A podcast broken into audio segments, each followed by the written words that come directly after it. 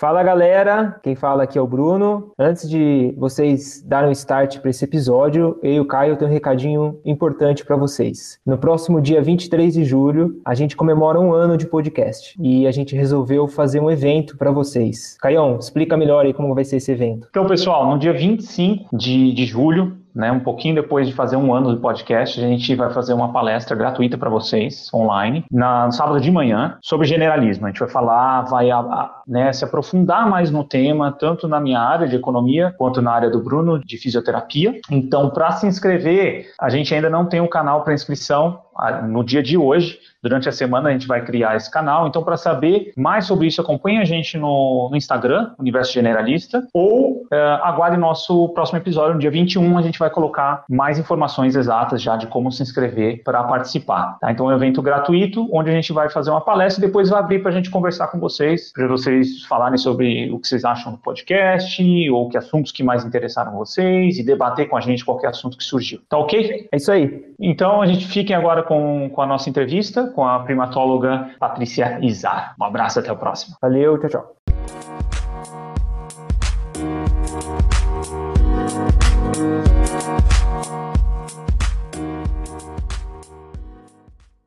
Fala galera, bem-vindos a mais um episódio do podcast Universo Generalista. O meu nome é Bruno Macella. Meu nome é Caio Rubens Pirandelli. Hoje nós estamos aqui com uma convidada super especial, que é a Patrícia Izar. Vou falar brevemente aqui o, o currículo dela e depois vamos abrir o microfone para ela, ela dar um oi e a gente começar com essa entrevista.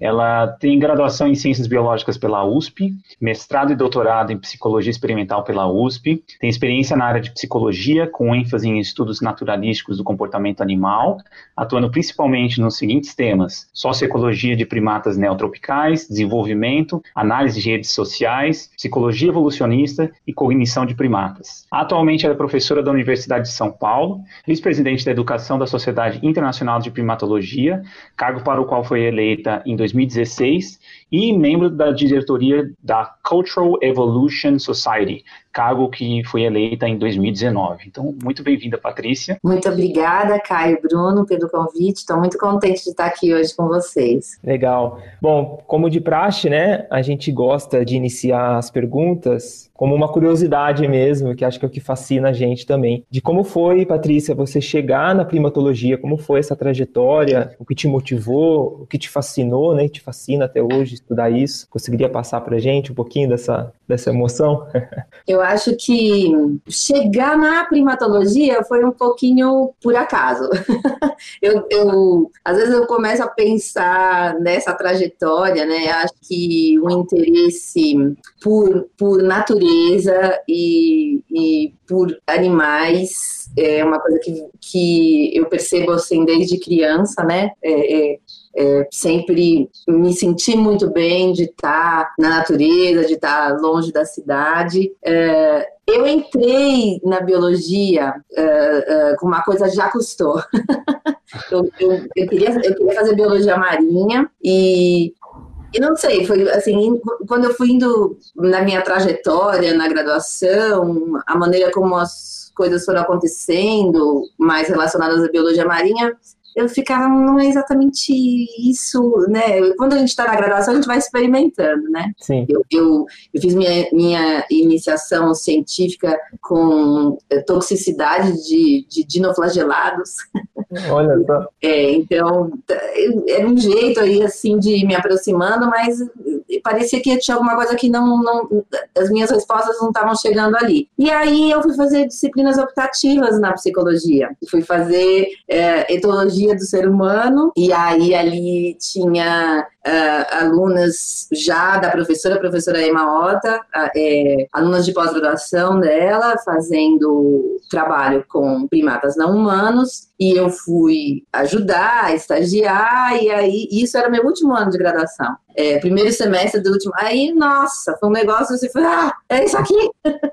e, na verdade, o isso aqui era a etologia. Era, era o estudo do comportamento pela perspectiva evolucionista, mas como se estava fazendo pela perspectiva da, da etologia, que na USP estava na psicologia, na psicologia experimental, e por um acaso eu me encantei ali pelos, por esse estudo com, com os macacos. É, eu tenho muita clareza hoje que podia ter sido qualquer outro modelo uh, que tivesse caído no meu colo naquele momento, né? É, é, acho que eu tenho um, um viés para mamífero, mas, mas eu, eu, eu me interesso muitíssimo por, por uh, comportamento de, de organismos eusociais, os invertebrados também, né? Eu acho que, acho que a coisa é o comportamento social que me pega, né? Então, então foi um pouco por acaso, por sorte, que, uhum. que, que eu cheguei na primatologia.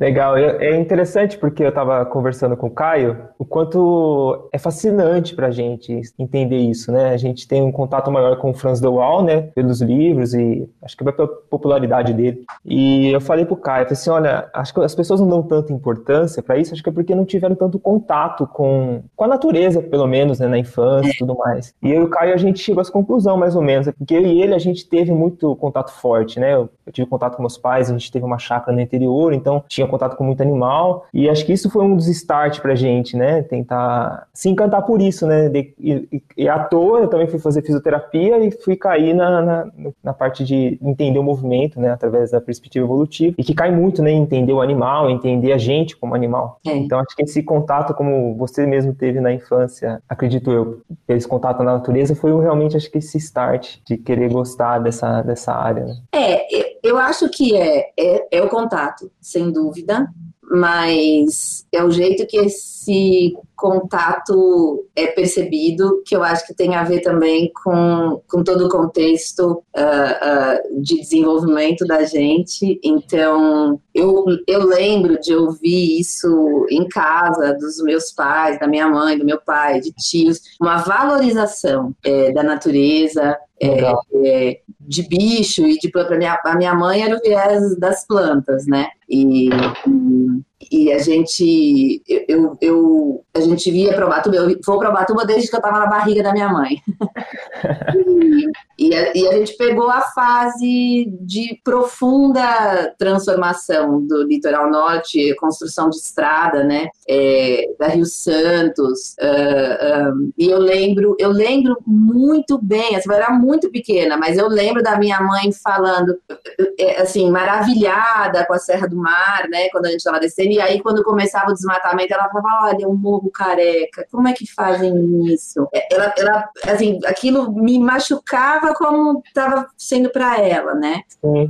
E, e, essa, e essa valorização mesmo, eu acho que, que, que passa por tudo, né? Eu, acho que a convivência com os bichos é muito importante, mas também às vezes a pessoa convive ouvindo um discurso de, de isso é praga, é, vamos porque a rua, porque, porque terra é sujeira, porque folha seca é sujeira. Então eu acho que isso tudo vai junto, né? É, é, é é a nossa uh, uh, predisposição, né, e junto com essa experiência toda que vai que vai se acumulando, né. Acho que a gente tem ouvido bastante agora nessa fase de, de pandemia, né? Acho que a gente ouve várias uh, pessoas nos alertando sobre o quanto isso está relacionado ao nosso distanciamento uh, da natureza. A gente se, eu, eu, gosto muito do Ayrton Krenak, né? Quando ele fala que a, que, que a gente, que, que a humanidade se destacou do, do resto do universo, né? É, é, e isso talvez esteja relacionado com, com o que está acontecendo, esse desequilíbrio todo, não é? Perfeito.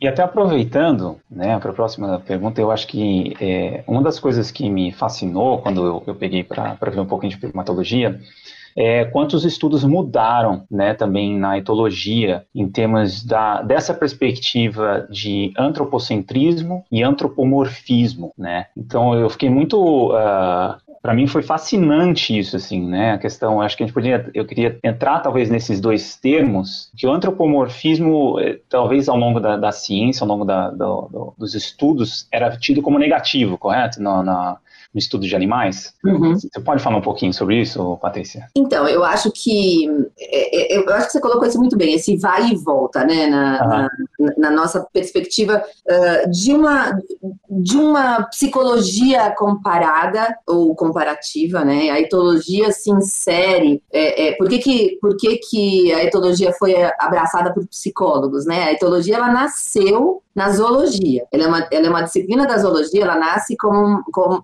dentro da sistemática, né? Como uma forma de, de estudar a especiação. Né? Os primeiros etólogos eram ornitólogos e, e, e estavam classificando, interessados em, em ver. Em, era, era, assim, era a aplicação do, do, das ideias de Darwin iniciais. Então, a ideia de que se veria a gradação no comportamento e e aí eles estavam vendo isso uh, uh, em, em, padrões de corte, né, de, de muitas aves. Uh, e daí, então, nessa tradição zoológica, comportamento, padrão motor, como típico de espécie, como um, um, caractere rígido como morfologia, que a gente pode diferenciar espécies com base nisso. E a psicologia se interessa por isso, né? Se interessa como uma reação. Né? É, é, são, eram psicólogos insatisfeitos com aquele arcabouço que vinha de uh, uh, análise experimental do comportamento que centrava o foco na aquisição do repertório comportamental, leis de aprendizagem, né, de associação, de como é que o comportamento é adquirido. O rato branco é o modelo para o comportamento de todos os organismos, inclusive humano, um único rato branco no laboratório, isolado. Quer dizer, há uma, há um, um ganho enorme que a gente tem de análise experimental para entender esses processos, mas era um processo que estava, des...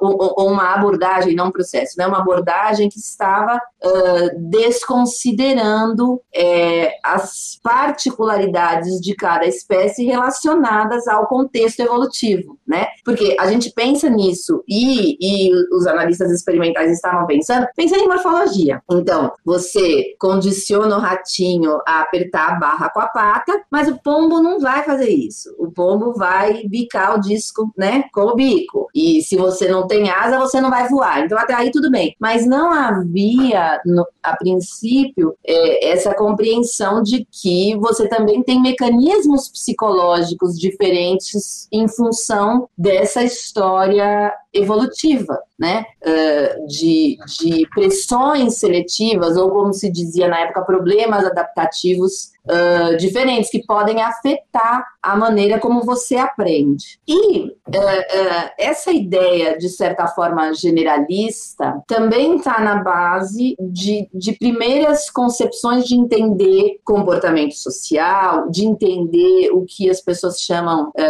mais genericamente de inteligência ou de cognição, né? Então, é, essa, então tem uma ideia, é, é, não é só antropocêntrica, mas é, é, é, o homem não está só no centro, mas esse centro é hierarquicamente superior. Então, o homem está conectado, né, do, do, do, todo. O homem é o mais evoluído em termos de comportamento social, em termos de inteligência. E daí, quando você, você usa essa perspectiva para ir atrás do o que é, até onde outras espécies chegam em comparação com esse centro superior, com o topo é. da pirâmide, assim, né, do, do, do cone. Então, uhum.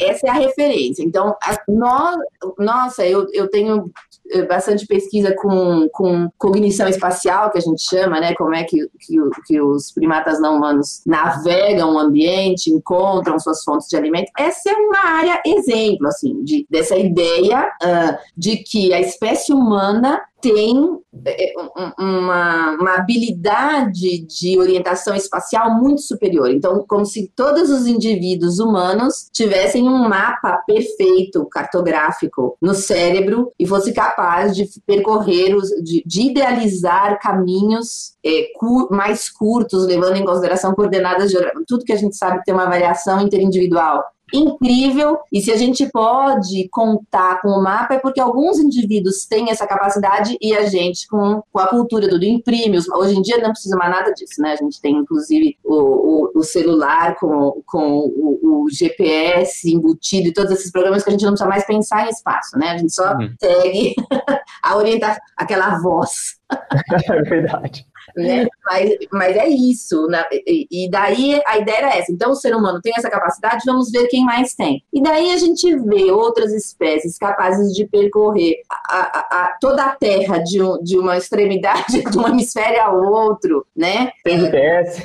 Sem GPS, com mecanismos de bússola magnética, com os, é, é, mas mesmo mecanismos de orientação que no fim podem até parecer relativamente simples, uh, e que, ou, ou, as abelhas, né, que, que tenham aquela, a, a, a, tem uma noção uh, de, de, distância e direção muito, muito acurada e que são capazes de comunicar essa, essa localização de uma fonte de alimento para as outras abelhas dentro da, da colmeia, falando de apis mellifera, né, outras espécies têm outras formas intermediárias de, de localização e de, de comunicação. Disso, mas mesmo essa dança que a princípio parecia perfeita em toda a sua simbologia, hoje a gente sabe que ela vai ter um ajuste, é uma, é um, é uma indicação super uh, aproximada do lugar, mas não do lugar exato. Na hora de chegar no lugar exato, há um uso de, de uh, uh, como se fossem imagens da, da, da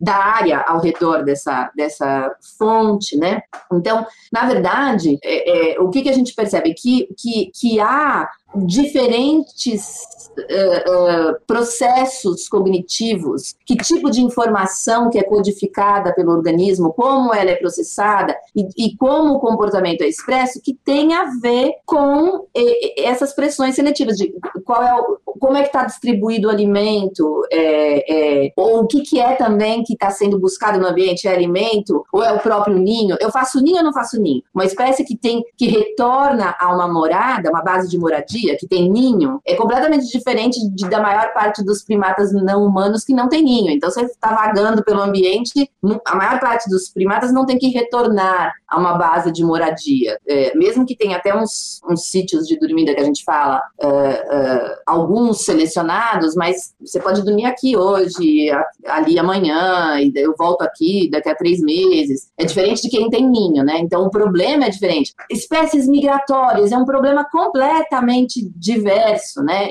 E qual é o problema da, da espécie humana, né? Então é que a gente foi também introduzindo uh, uh, cada vez mais problemas na nossa navegação, né? Mas não é, não é o exemplo mais fantástico, né? A gente tem, nossa, as formigas, a forma como elas retornam pro, pro, pro, pro ninho, assim, em, em, quase linha reta, depois de ter saído zigue-zagueando para achar alimento, né? Então é isso. A, a, gente transforma essa visão de que o que a gente, do que a, o que a nossa espécie faz é superior e, e vamos olhar para outras espécies em comparação ao uh, que a gente faz. E, essa é uma ideia. Outra ideia também é isso. Então, acho que vocês fazem essa pergunta bastante inspirados pelo Deval, né? Há um momento, então, ah, a gente não pode falar em, em, emoções, em espécies não humanas, porque a gente não. É, porque isso é humano e a gente está antropomorfizando, a gente está atribuindo peculiaridades da nossa espécie a outras espécies. Hum,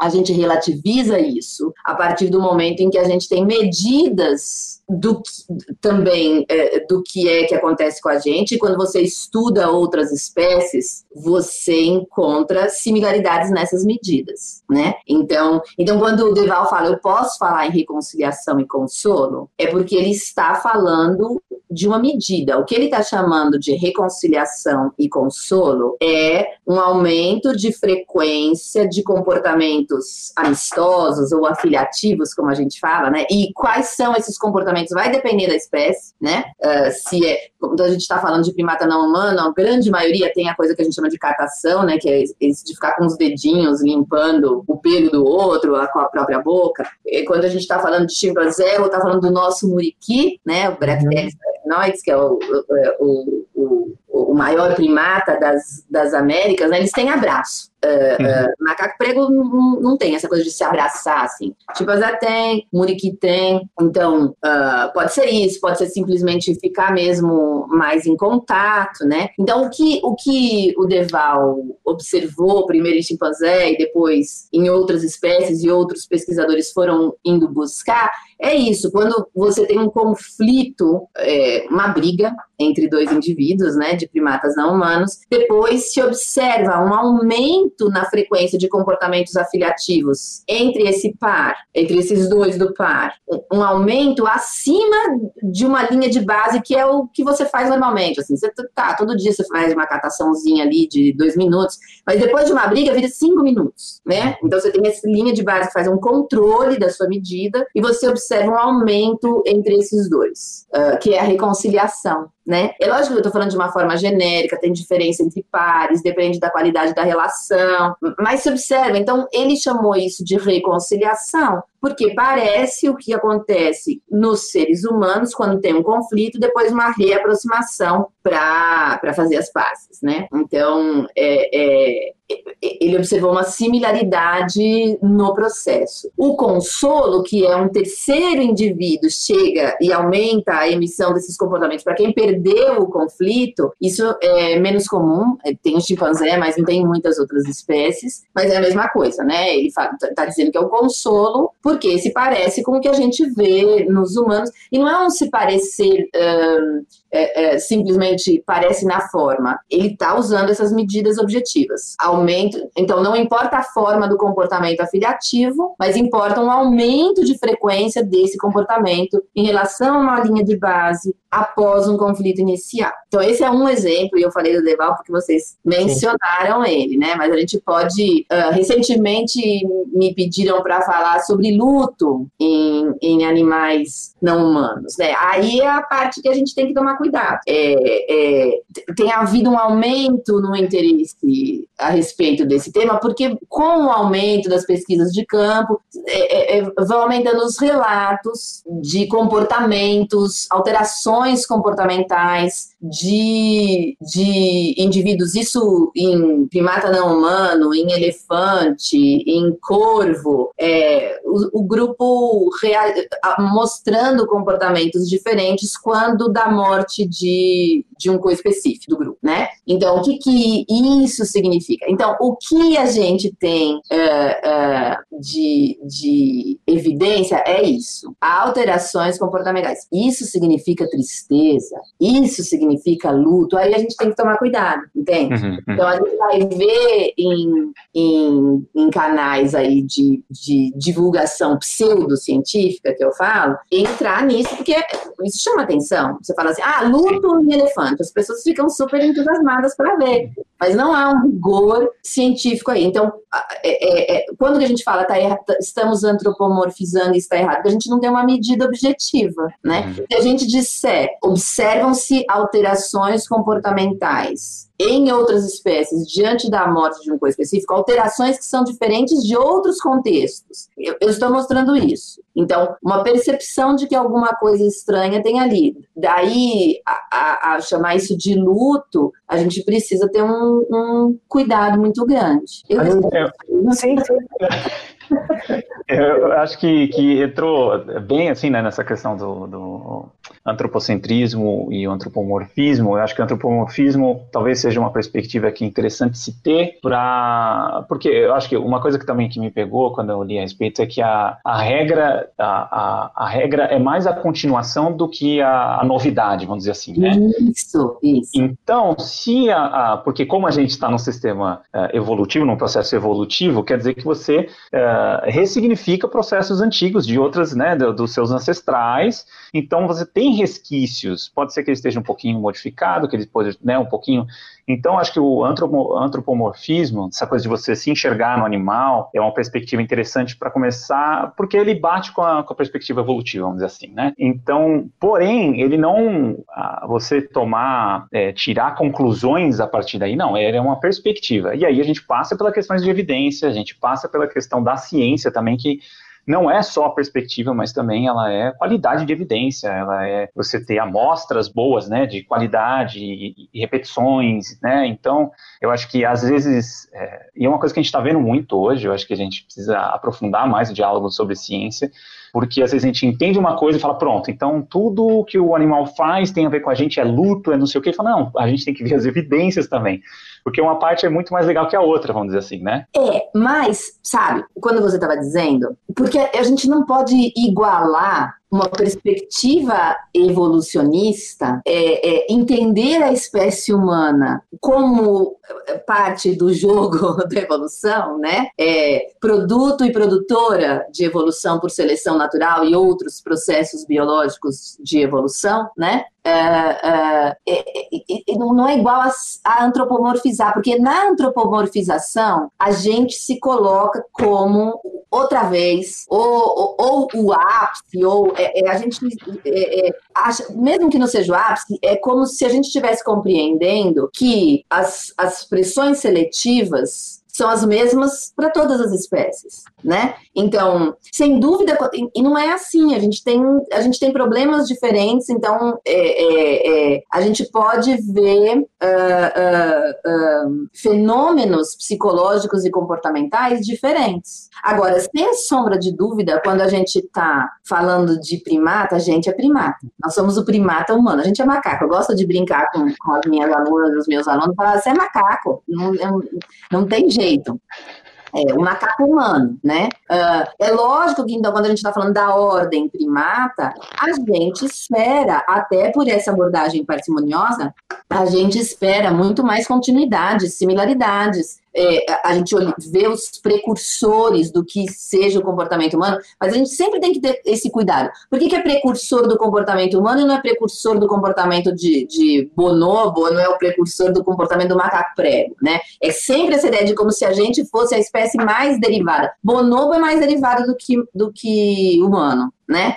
É, no sentido no sentido de, de, sistemática, né? De quando é que a uhum. espécie uhum. apareceu, né? Uhum. É, pensar aqui no, nesse, nesse ramo uh, do, do, dos, dos fongídeos, a gente não tem essa coisa do inglês, né? Dos apes, dos grandes, a gente fala é. dos grandes símios. Mas se você pensar nesse grupinho aqui, o, o, o bom, o que a gente tem agora, né, da, das ferramentas moleculares, o bonobo surge é, é, depois do que a linhagem hominínia. Então, uh, uh, a gente não é o mais derivado nesse sentido, né? É, então, por que, que a gente tem tá olhando só os precursores do nosso comportamento? É, é, mas é isso, sem dúvida, a gente tem que fazer essa medida. Como, como você fa faz esse olhar comparado, esse olhar evolucionista, sem ser antropomorfizante nesse sentido de buscar é, as nossas emoções nas outras espécies, né, a forma de reagir, porque a gente tá, isso também, a gente pode ver isso como a gente se colocar como parte da natureza, mas só que a gente está fazendo uma, uma uniformização da natureza pela nossa perspectiva. E, e e a nossa percepção da, do mundo, uh, uh, seja o mundo físico, a, a, a, os recursos naturais, né, os bióticos e, e, abióticos, seja os nossos é, é, coespecíficos, tem a ver com as, as, nossas peculiaridades adaptadas com o nosso sistema perceptual, né? Uh, então, o que a gente enxerga e ouve do mundo tem a ver com, com a nossa capacidade de perceber, né? Esses estímulos visuais, esses estímulos sonoros, espécies diferentes têm sistemas perceptuais bastante distintos. Algumas são super parecidas, mas uh, uh, é, é, os morcegos, né, que se localizam por ecolocação, né, é, é, uhum. tem uma percepção do mundo bastante diferente da nossa, ou mesmo é, é, mamíferos noturnos, né, que já tem um sistema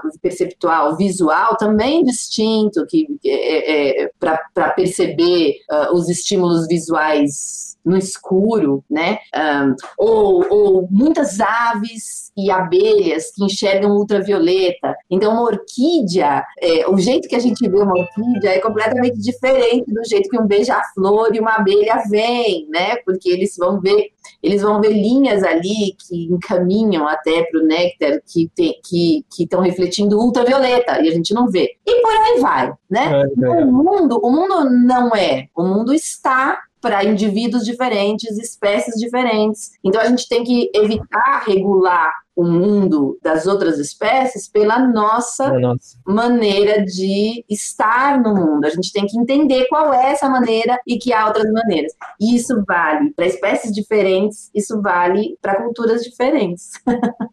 Muito legal. Bom, acho que a Patrícia conseguiu adiantar algumas coisas que eu gostaria de perguntar, mas mais específica, Patrícia, em relação a, ao que você estudou, né? A, a sua linha de pesquisa com os primatas que você estudou. Essa dinâmica social, o que você pode falar para a gente como que ela ocorre, né, em relação a lideranças, maternidades, e, e se existe um pouco desse, desse entendimento por, uma, uma transferência, né, para o comportamento deles, para o nosso, como que você consegue mostrar para a gente isso? Nossa, então, essa é uma área que a gente tem que ir com todo cuidado e, e, e devagar para entender, né, um, eu costumo ouvir bastante isso. Aí, como é, então, eles são como a gente, eles realmente mandam um outro e fazem guerra. Então, não existe o, é, o comportamento social primário é, é, uh, a gente tem diferenças importantes é, entre espécies, entre gêneros, né? Então, essa, essa questão do, do,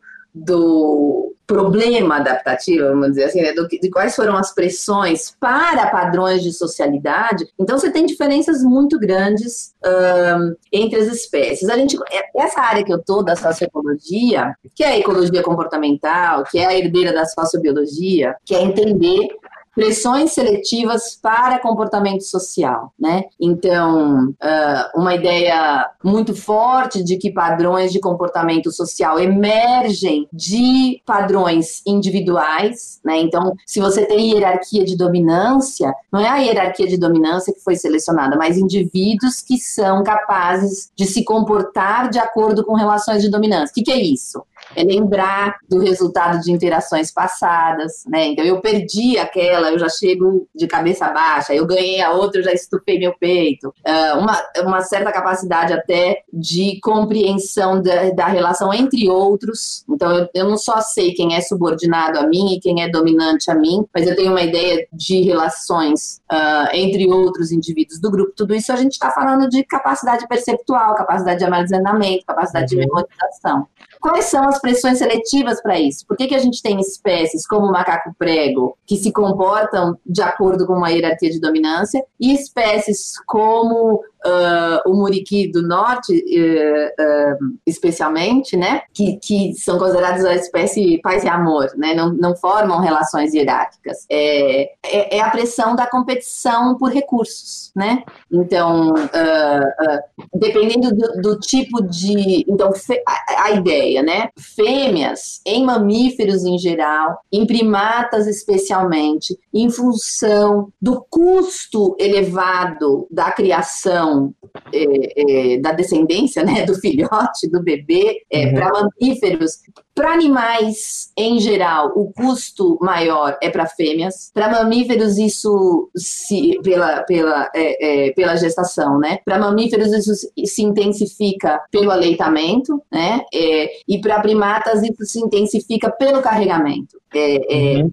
o, o, o, filhote primata ele é bem custoso, né? E aí o que, que o que, que, limita então o, o, sucesso reprodutivo de uma fêmea prim, mamífera e primata, uh, particularmente, acesso ao alimento. Precisa de comida para sustentar todo esse custo de gestação, aleitamento, carregamento. Então fêmeas competem por alimento. Uh, competem por alimento se esse alimento gerar competição, né? Então, é, é, um alimento rico e concentrado. Se ele é concentrado, eu consigo pegar, pegar o alimento e tirar da outra. Tem competição. Se é um alimento que está uniformemente distribuído no ambiente, feito folhas, por que, que eu vou ficar brigando? Legal. Para outra. Então, conforme o alimento está distribuído, isso é pressão seletiva para competição direta ou não. Se tem competição direta, isso é pressão seletiva para a formalização em relações hierárquicas. Como é que um grupo social vai ficar estabilizado se está todo mundo brigando o tempo todo? Eu estou usando uma linguagem é, figurada. Ninguém está uhum. referindo, pensando nada disso, né? É, uhum. é, é, ruim porque isso ajuda a explicar, mas também introduz essa confusão, como se houvesse intenção na seleção natural. A gente está traduzindo um processo que já aconteceu. Podia não ter acontecido, mas uhum.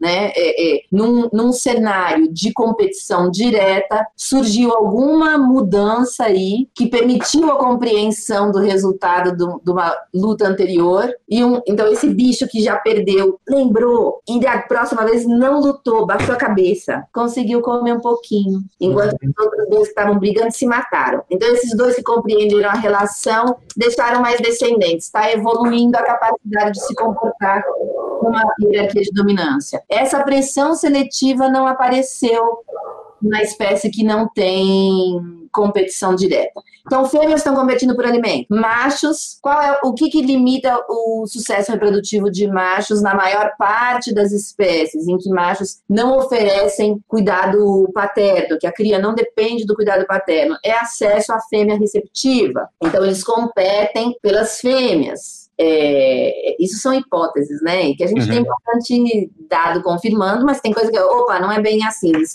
isso é bem simplificado, né? Uh, mas de todos, da forma é essa. Então, quando você tem a competição, pela, a fêmea é um recurso limitado, os machos competem entre si e fazem uh, hierarquia de dominância também, pelo recurso pelo qual eles estão competindo. De novo, Muriqui, paz e amor. Não, não tem isso. Por quê? As fêmeas não competem entre si, podem se juntar em número grande grande, isso atrai mais machos. Mas se tem mais macho, por que, que eles não competem? Porque eles porque, porque a fêmea é um recurso uniformemente, lógico, dadas as devidas proporções. Mas tem, para que, que eu vou ficar brigando? Eu saio dessa fêmea e não vou para outra, né? É, uhum. Não tem por que competir. Então, paz e amor. O que, que a gente descobre também quando a gente, é, é, é à medida que a gente foi acumulando estudos de campo, enquanto a gente conseguiu, enquanto a gente conseguiu ver primata não humana em seu ambiente natural, não vai mais dar quase não tem mais, né? É, o que a gente conseguiu correr uh, na segunda metade do século passado tem ainda, mas cada vez menos, né? A gente perdeu muito já de diversidade comportamental. Nossa. Mas o que a gente conseguiu estudar, é, é, a gente foi percebendo a cada novo estudo com cada nova população que hum, essa história de padrão dessa espécie, por isso que eu falei, o Muriqui do Norte é assim, porque e é a população que foi super estudada em Caratinga, né? Que é um dos estudos pioneiros de longo prazo aqui no Brasil, da Keren Strayer, é uma primatóloga muito importante para nós aqui no Brasil, né? Uh, mas é aquela população, quando se for estudar o Muriqui do Sul, aqui no Parque Estadual Carlos Botelho, opa, já tem mais conflito, né? É, é, e aí, macaco prego, que eu estudo, que me interessou por isso, porque é um bicho que ocupa uma diversidade enorme de ambientes. Então, são padrões, são potencialidades. Mas conforme varia a condição de oferta de alimento no tempo presente, os bichos também respondem de uma forma variável, né? Então você tem um padrãozão geral, mas dentro desse padrãozão geral você tem uma grande variação em função do contexto de desenvolvimento, contexto que mexe nessas em como essas variáveis de pressão seletiva estão operando agora, né? Eu, eu tenho mesmo competição, alimentos gerando competição agora ou não, né? Ou, ou qual é a razão sexual para pensar na competição um, entre machos. Então, tem o que a gente chama de plasticidade, né? Ah, é, comportamento varia. Então, a, a, a, plasticidade, ou a flexibilidade, ou a variabilidade também não é uma peculiaridade do primata humano, né? Que a gente quis. Uhum. Isso é uma coisa que a gente ouve muito nas humanidades. Ah, o ser humano se destacou da natureza com a cultura, né? uhum. né? É, e a gente também relativiza isso. E essa plasticidade é mais presente nos primatas, ou se outras espécies também têm? Isso é, isso é a, a regra, na verdade. A regra? Olha que legal. É, eu acho que a gente tem um maior ou um menor grau de plasticidade. Isso tem a ver com longevidade típica da espécie. Então, quanto maior o tempo de desenvolvimento que está associado, né? Tem, quanto maior o tempo de maturidade, isso é uma característica primata. Primata é uma ordem que tem uma imaturidade muito longa, um peri a juventude, a juventude é muito longa. Você tem muitas outras uh, ordens que, que, que sai da infância para a maturidade sexual. É, é, é, dependência, sai da, da dependência do, do aleitamento, né? Pensando em mamífero, e já entra na reprodução. Uhum. Primata não. Entre ficar independente do aleitamento e do transporte materno e entrar na maturidade sexual tem anos de juventude, né? A gente é o campeão disso e cada vez a gente prolonga mais isso, né? É, é, dentro da, da ordem primata. E isso dá chance para aprender, para ser flexível, né? É, é, é, quanto mais curta a vida de um organismo, não tem tempo para você não vir com, com, muita coisa pronta, né? É, aquelas, aqueles mosquitinhos lá, aquelas efemérides que é, eclodem, voam, copulam e caem mortas. Se tiver uma... já não, não fizer isso automaticamente, morre. Já era, não tem variação, né? Então, é, agora, se você tem esse tempo de desenvolvimento, isso cria a, as janelas de abertura para é, é, é, coisas diferentes acontecerem ao longo do desenvolvimento. Mas sabe, eu, eu, comecei a lembrar aqui que eu não respondi uma, um pedaço importante da, da, sua pergunta, que era o quanto a gente vê de, de padrões de comportamento social humano em primatas não humanos. Guerra, né? Você me perguntou. Isso. É, então, cuidado materno, né? Cuidado materno e tudo isso, né? É, é, então, eu acho que aí a gente vai ver similaridades, precursores de quase todos os nossos padrões de comportamento social em outras uh, espécies, especialmente nas mais próximas, especialmente nos chimpanzés, mas a gente vai ver em outras espé espécies de primatas não humanos também. Cuidado materno, é, é, a importância do cuidado materno, uh, uh, o que é que regula a variação do investimento parental e especialmente do investimento materno? Isso é quase lei biológica também, né? Legal. Então, quanto a fêmea tem de recurso para poder cuidar, é, vai afetar o quanto ela está disponível para o investimento uh, uh, materno ou não.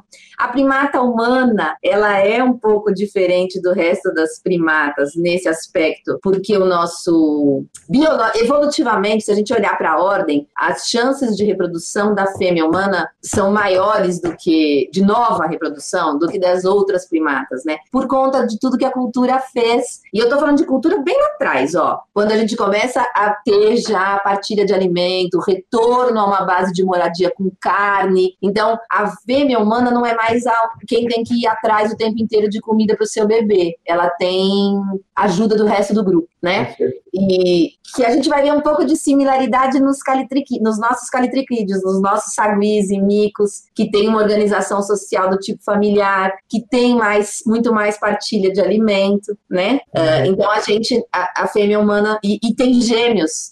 Sagui tem dois filhotes por vez, duas vezes por ano. Olha só que interessante. Legal, legal. Então também são muito mais seletivas para oferecer esse cuidado materno do que outras primatas, né? E a fêmea humana, estou falando como espécie, sempre como espécie, a gente nunca pode usar as, as explicações que a gente dá, explicações evolutivas, né, de contextos evolutivos, de, de pressões seletivas, para um, um, um tipo de comportamento que é mais frequente, né? Então, que a gente diria o padrão da espécie, a gente não pode usar para explicar comportamento de indivíduo, Perfeito. né? É, é, a gente fala muito disso na graduação em etologia, os tipos de explicação que a gente dá para o comportamento. A gente pode dar explicações proximais, que a gente chama, né? Então, dos mecanismos uh, uh, causais que atuam no aqui e agora na expressão do comportamento, ou como diz o nosso colega Jerry Hogan, é aquilo que motiva o, o indivíduo a exibir um comportamento, seja a gente está falando de mecanismos fisiológicos, por exemplo, você come por causa das, das, das reações fisiológicas relacionadas à fome, né, ou bebe água, é, é, processamento uh, neural, o próprio estímulo externo, às vezes você não está com fome, mas você sente aquele cheirinho de sei lá o que, batata frita, é, e, e, e, daí desperta a sua vontade de comer, né? Então, isso tem relação com por que, que eu, Patrícia, estou exibindo um comportamento naquele momento. Tem a ver com a minha história de desenvolvimento individual, né? Então, quando a gente contou a minha história de por que, que eu fui cair na primatologia e a gente foi resgatando uh, uh, a história do, do a minha história pessoal, Sim. mas tem a ver também com histórias de desenvolvimento que refletem padrões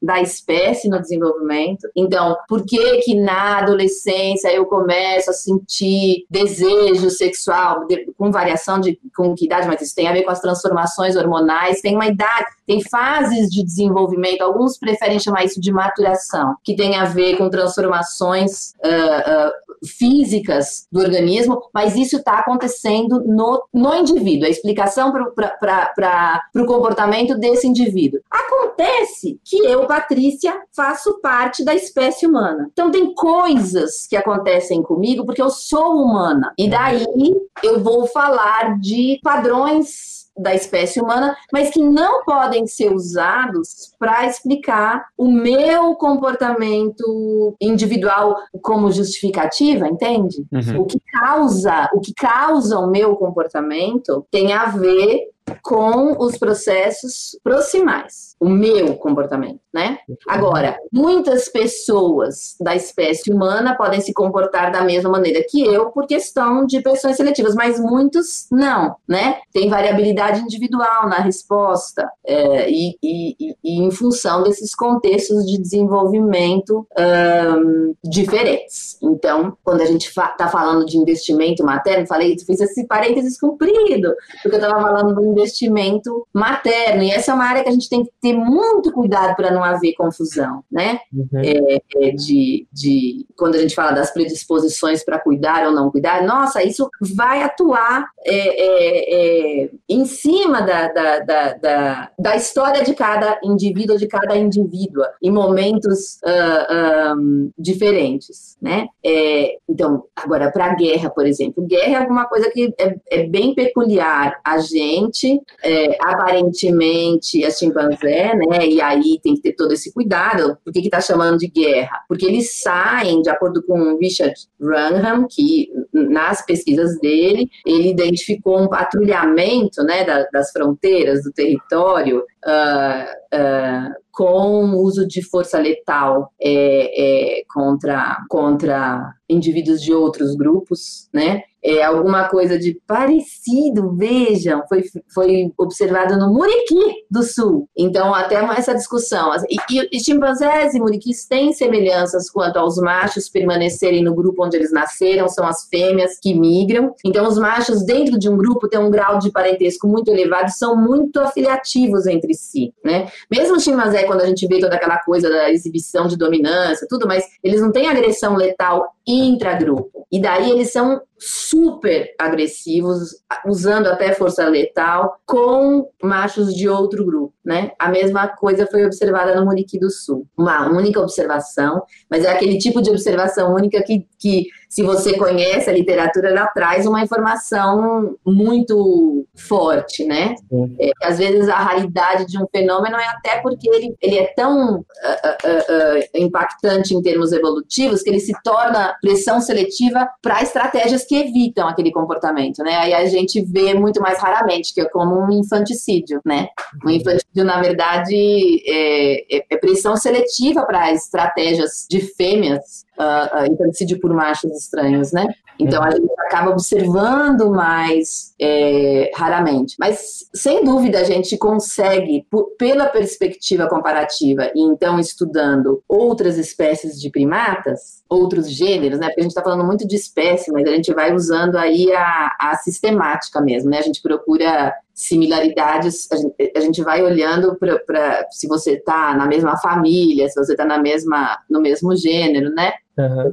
Então a gente consegue, ao estudar o comportamento social e especialmente a, a, o sistema social, né, de outras espécies, a gente consegue entender pressões seletivas para os padrões de sistema social observados em primatas e entender o lugar do primata humano nessa história, associando isso a, a peculiaridades de ciclo de vida, né, isso que eu falei, o tempo de desenvolvimento, é, e aí a gente consegue entender a, a, a evolução da multiplicidade desses temas sociais humanos, porque Aí a gente, por isso que eu gosto do macaco prego ou do bugio, que são gêneros que têm uma distribuição geográfica muito ampla e ocupam ambientes muito diferentes em condições ecológicas muito diferentes. Aí a gente vê uma grande extensão de variabilidade de ou uma grande amplitude, melhor do que extensão, de variabilidade de sistemas sociais que, que prenuncia a variabilidade de sistemas sociais da nossa espécie. Se a gente descontar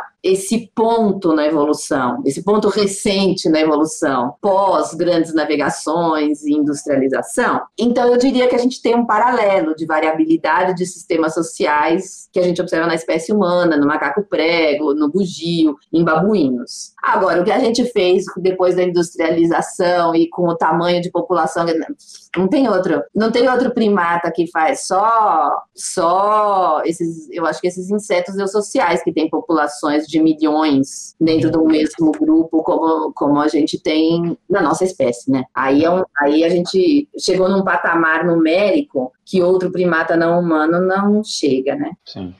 E uma, uma, uma, questão que é interessante também, acho que da área, é, é a questão do trabalho de campo, né?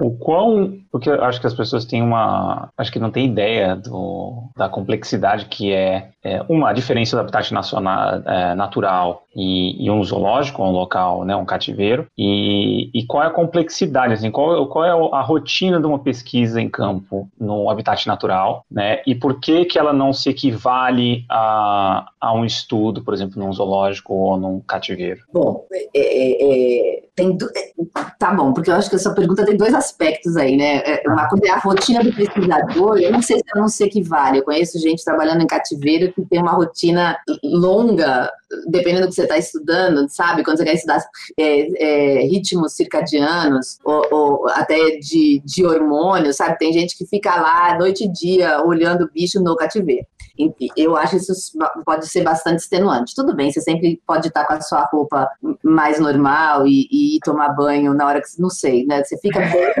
bem limitado. Tem a coisa do. Ó, eu acho que isso, a, a rotina exatamente, não sei o quanto difere. É, é, é, a, a, condição para a expressão da, da, da, das suas adaptações para a espécie de estudo que é completamente diferente. Agora, então, indo lá na resposta, né, da rotina de um primatólogo ou de uma primatóloga, uhum. afinal, somos muito mais primatólogas é, do que primatólogos. Legal. É, é, bom, isso, eu até, até pego um pouco o, aquilo que você começou a perguntar de, da, da, da, mudança da, da ciência, né? Daí você foi para o caminho da etologia, não tanto da primatologia, uhum. porque você tem, assim, uma grande evolução também dessa rotina de campo em função das tecnologias de, de observação que foram mudando. Então, vou falar da rotina do começo que eu peguei, assim, é impressionante que no meu tempo de, de primatologia, nossa, aconteceu uma revolução muito grande em termos de tecnologia. Então, é, nos anos 90, quando eu comecei, a gente ainda ia com é, a, a, caderneta de campo e o binóculo, ponto. É, é, é, rapidamente a gente começou. A, bom, a, uma das primeiras transformações, gravador, em vez de você registrar no papel, você registrava aqueles grava, Nem sei se vocês viram isso, um gravadorzinho minúsculinho, assim, de mão. Sim, sim. Né? A questão é essa, como as coisas foram ficando pequenas para você poder guardar no bolso, né? É, porque então, um primatólogo, o que ele, vai, ele tem que fazer? Ele tem que estar tá, uh, com o seu grupo, a gente tem que habituar um grupo é, é, à nossa presença, né? A ideia é que a gente vai, isso não é só para primata, né? Se você vai estudar uh, uh, animais em campo, estudar comportamento, você não quer que a sua presença seja um, um alterador de comportamento muito importante. Há quem discuta, e eu acho que tem razão, que a partir do momento que você começa a observar, você está alterando, né? É, é então, quando os bichos param de fugir, eles param de apresentar apresentar uma resposta de estranhamento óbvia à sua presença, né? É, que, que envolve diversos graus de estranhamento. Tem eh, os bichos bem, bem, bem selvagens, mesmo eles muitas vezes eles não fogem, eles ficam neutros ali. Você percebe que eles se habituaram quando é, porque a gente vai sempre fazendo, né, o, o registro quantitativo do comportamento. Aí você percebe que uns seis meses depois, eles estão ficando muito mais perto de você do que eles ficavam. Então eles não estavam fugindo, às vezes eles não estavam descendo no chão, no seu pé. E aí eles começam a fazer isso, né? Agora, eu, eu falo esses. Eu, eu estudo uma população de macaco prego no, no sul do Piauí, em Gilboés, na Fazenda Boa Vista, que eles já estão tão acostumados, eles, eles são uh, uma população que usa muito o chão, né, como todas de ambientes mais uh, xerofíticos, a gente fala, né, os bichos de, de cerrado e caatinga, eles vão para o chão. Uh, a vegetação é mais baixa, você tem um período de seca muito pronunciado, eles vão procurar alimento, vão procurar abrigo é, é, até, assim, né, em temperaturas mais amenas, apenas no chão, perto da areia. Então, isso faz, é diferente dos, dos macacos que eu estudo aqui é, é, em São Paulo, no Parque Estadual Carlos Botelho, que eles estão sempre lá, 25, quando eles estão super perto de mim, eles estão a 10 metros de altura do, em relação ao chão. Eles vêm ocasionalmente para o chão, vêm, mas eles não ficam, os, os macacos da Boa Vista passam 30% do tempo deles, de atividades do dia, no chão até 30%, né, especialmente na seca. Então isso permite, hoje em dia, a gente já tem que de vez em quando, porque senão eles podem vir querer encostar na gente. Não, não que eles estejam sendo agressivos, mas a gente não quer que eles se acostumem tanto. É uhum. até perigoso para os macacos estarem tão acostumados com o humano, porque eles podem se aproximar de alguém que quer caçá-los, né? É, no momento em que a gente não estiver perto. É, é, então, como que eu vou dizer que eles não, que, que eu estou estudando um comportamento completamente neutro? A nossa presença afeta a, a, tá lá incluída na vida deles, né? Eles uhum. deixam de fugir da gente. Mas então tá bom.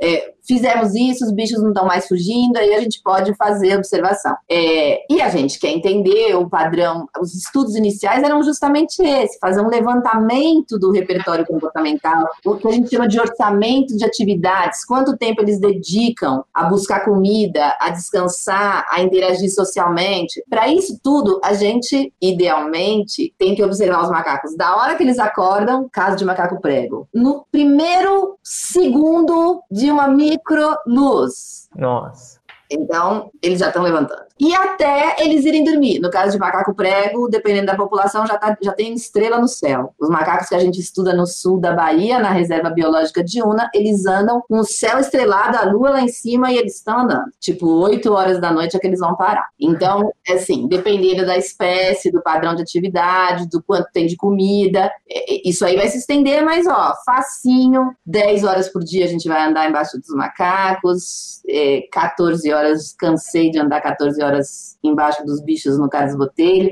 Lá na Boa Vista eles são mais legais, a gente consegue ficar assim, às vezes, deixa eu ver, de 6 até umas 16, 10 horas. 10, é, 10 horas é meio básico.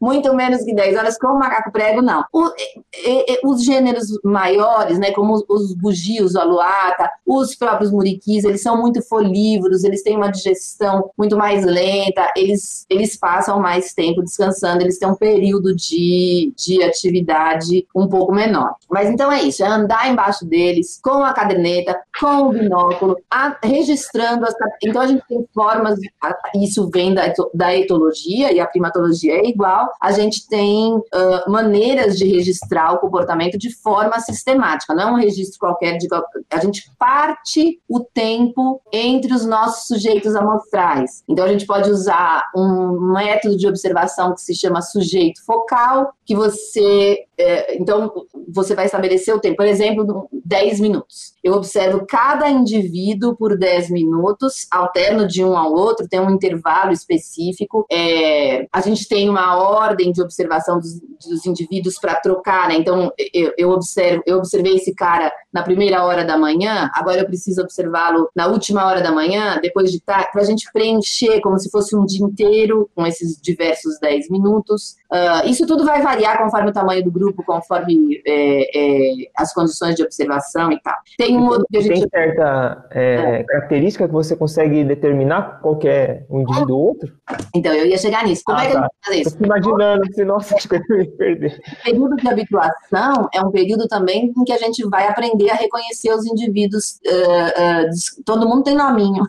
Que legal. a grande maioria. É, é, essa é uma tradição da primatologia, né? A gente dá nome para os bichos. Uh, a gente, muitas pessoas fazem isso, né? De, de, de nomear pela, com a letra da mãe, né? A gente tem a, a gente chama de matrilíneas com uma primeira letra é, que, que é a da mãe. Então, a gente reconhece os indivíduos, a gente faz diferença entre os indivíduos.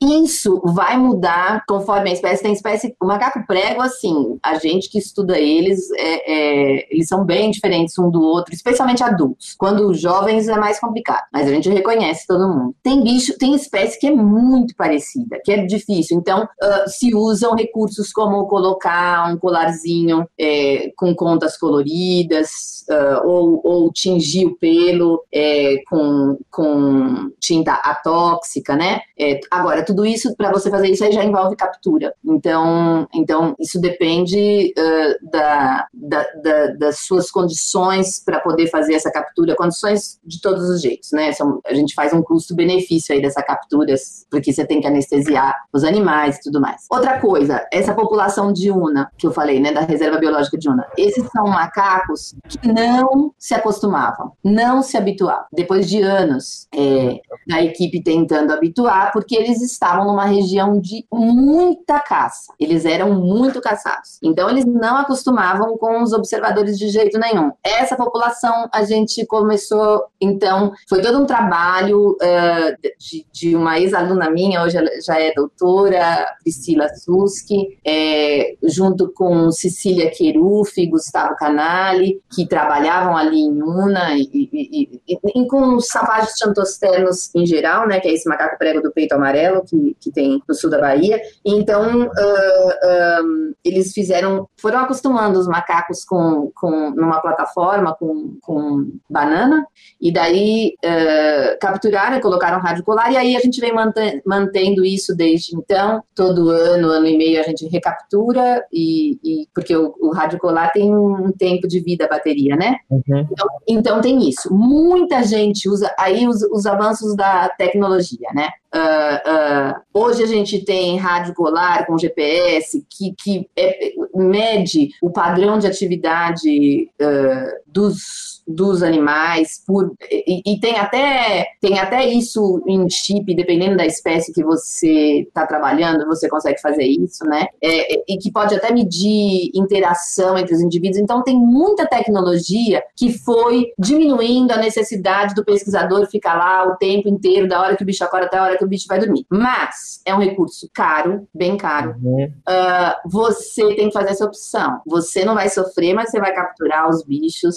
periodicamente automaticamente você vai colocar uma coisa estranha nele, depois você não vai tirar, necessariamente você não vai tirar, porque você para você tirar você tem que recapturar, às vezes você não consegue. Então a gente tem que fazer esse balanço todo aí. Vale a pena, eticamente, tá certo eu impor esse custo para o meu sujeito de estudo, porque eu não quero acordar cedo? Agora, tem coisa que eu, que eu não respondo se eu não tiver a tecnologia, né? Uhum. É, então, é isso. A gente procura sempre os, usar, sempre que possível, as as, as metodologias não invasivas. Então, a gente tem no meu grupo, né, nós temos trabalho de, de relações de parentesco com base em, em, genética, né? A partir das amostras fecais dos macacos, a gente. Então, cocô de macaco é, uma, é um tesouro no meu grupo. A gente é. a partir do cocô do macaco. E aí, aí, não pense que é fácil, não. Porque a gente tem que saber de quem é aquele cocôzinho ali. De onde vem, né? As pessoas têm que virar observadores disso. Assim. Eu tenho assistentes de campo, eu tenho não, né? Trabalham comigo assistentes de campo, que são uh, pessoas das regiões, né? Das, das populações onde essas. eu estudo esses macacos, não são pessoas que sabem muito mais do, do comportamento deles naturalmente, porque conviveram muito, né? E aí eles trabalham com a gente é, é, e é fundamental para tudo. Assim, quando você está chegando numa área nova, são pessoas que sabem se orientar ali, andam no mato como se a gente estivesse andando nas ruas de São Paulo com placas, né? Sabem tudo dos caminhos, conhecem muitas plantas e, e aí ajudam muito a gente. Aí agora, e eles brincam que eles vão ficando especialistas também, saber quando é que o macaco vai fazer cocô, já sabe da postura. Preparou já? que o macaco fez. E aí, dessas amostras, a gente pode fazer análise de parentesco, a gente faz análise dos parasitas, endoparasitas dos, dos bichos, a gente faz análise de metabólitos de hormônio, né? Tanto hormônios glicocorticoides, que são indicadores de estresse, como de hormônios uh, sexuais. O que mais que a gente tira do cocô? Acho que é, daqui a pouco eu lembro se tem mais alguma coisa, porque. Ah, isótopos. É, olha, é muita coisa que também dão é, pistas sobre a dieta. Então, com tudo isso, a gente não tem que capturar o macaco para fazer nada disso. É sempre uma medida mais pobre, porque o que a gente está tirando é, é, na amostra fecal é, é, metabolizado, né? Então, você tem que, você tem que ter muito mais trabalho. É, você tem medida de hormônio, de genética, é muito mais fácil você tirar sangue. É, é, mas aí envolve a captura, né? captura. né? Então, a gente faz muita coisa a partir dessas amostras, já construiu muita coisa a partir disso. Com a observação naturalística, eu, eu, eu tive um aluno que fez doutorado comigo, Lucas uh, Peternelli dos Santos, ele, ele fez um trabalho lindo da ecologia nutricional desses macacos da Fazenda Boa Vista, que são macacos que usam ferramenta, né? Eles quebram um pouco com pedras. Então a gente fez toda a ecologia nutricional é, deles. Ele, o que, que eles faziam? Ele e mais dois dos nossos assistentes, cada um com um macaco por dia, o dia inteiro o mesmo macaco. É o diário de alimentação daquele macaco o dia inteirinho, anotando tudinho que ele come. Depois tem que coletar cada coisa que ele comeu, pesar. Vai ter um diário perfeito, nutricional, de todos os macacos. E aí ele tinha, assim, para alguns macacos, ele conseguiu chegar a, a 10 dias inteiros, outros com uma amostra um pouco menor. É, e daí a gente fez assim, conseguiu chegar em quantas calorias eles comem por dia, qual a proporção de proteína na dieta, qual a proporção de carboidrato, qual a proporção de lipídio, qual a proporção dos, das diferentes espécies, qual é a fonte desses nutrientes, tudo com observação naturalística e depois todo esse trabalho de, de laboratório, né? Então tem, nossa, é, é, a, a, primatologia avançou muito, né? Com tudo, com que a gente pode, não é essa essa observação do comportamento, ela está associada a estudo de hormônios, a estudo de genética, a estudo de nutrição, a estudos de saúde, isso é uma coisa mais recente, né? Estudar e está cada vez mais forte por conta de, de todos esses problemas que a gente teve. Recentemente nós tivemos duas ondas muito importantes de febre amarela que dizimou populações inteiras de bugios, mas também afetou outras espécies. A gente não, não sabe muito, muito pouco ainda sobre como doenças podem afetar padrões de comportamento de primatas não humanos. Então, é, é, acho que a gente avançou muito em função do avanço da própria ciência, das tecnologias, mas eu acho que em primatologia a gente guarda muito essa tradição que veio da Jane Goodall, é, é, é que é que é uma das fundadoras da primatologia ocidental, né? É, há, toda uma recuperação hoje da história da primatologia japonesa, que andou para e passo assim, em termos de tempo, né? E, e, na verdade, eles tinham uma abordagem até muito mais moderna do que a primatologia ocidental foi rumando, porque lá eles estavam falando de cultura desde o princípio, né?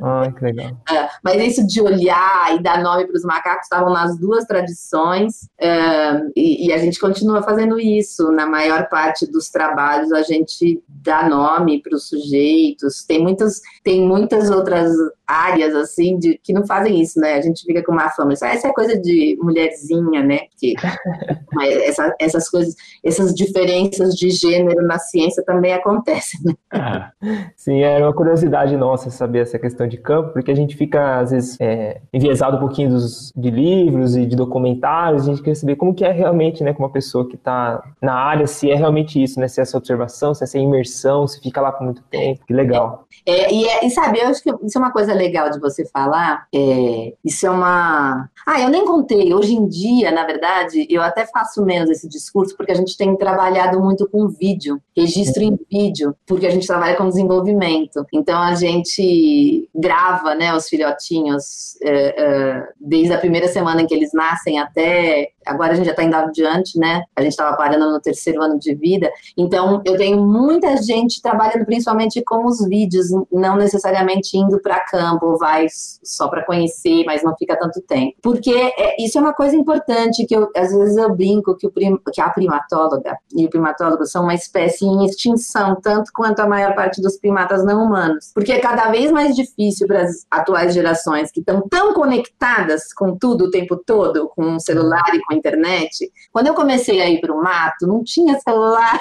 Olha. E daí, quando apareceu o primeiro celular, que era um tijolão, não pegava. Era um negócio assim. É, o primeiro GPS que eu usei também no doutorado era um, um GPS de helicóptero, era uma coisa que tinha que ficar em cima de uma mesa. Eu fui uma vez com esse GPS, emprestado de um professor, acho que da Unesp. E aí eu fui em todos os lugares onde eu tinha visto os macacos uma vez, uma. Né, agora a gente tem o GPS o tempo inteiro, segue os macacos com o GPS ligado um negocinho desse tamanho. É, é, é, que cabe no bolso. Uhum. Uh, mas então, há um. Muitas pessoas não gostam de ficar no pouco isolamento que ainda. Quase nenhum campo meu mais, meu, né? No, das áreas onde eu trabalho, não tem sinal de celular. É, é, hoje em dia tem antena de celular em tudo quanto é canto, né? Então, mas mesmo assim, as, as pessoas sentem uma angústia de passar 12 horas andando embaixo dos barracos e não estar conectado, né?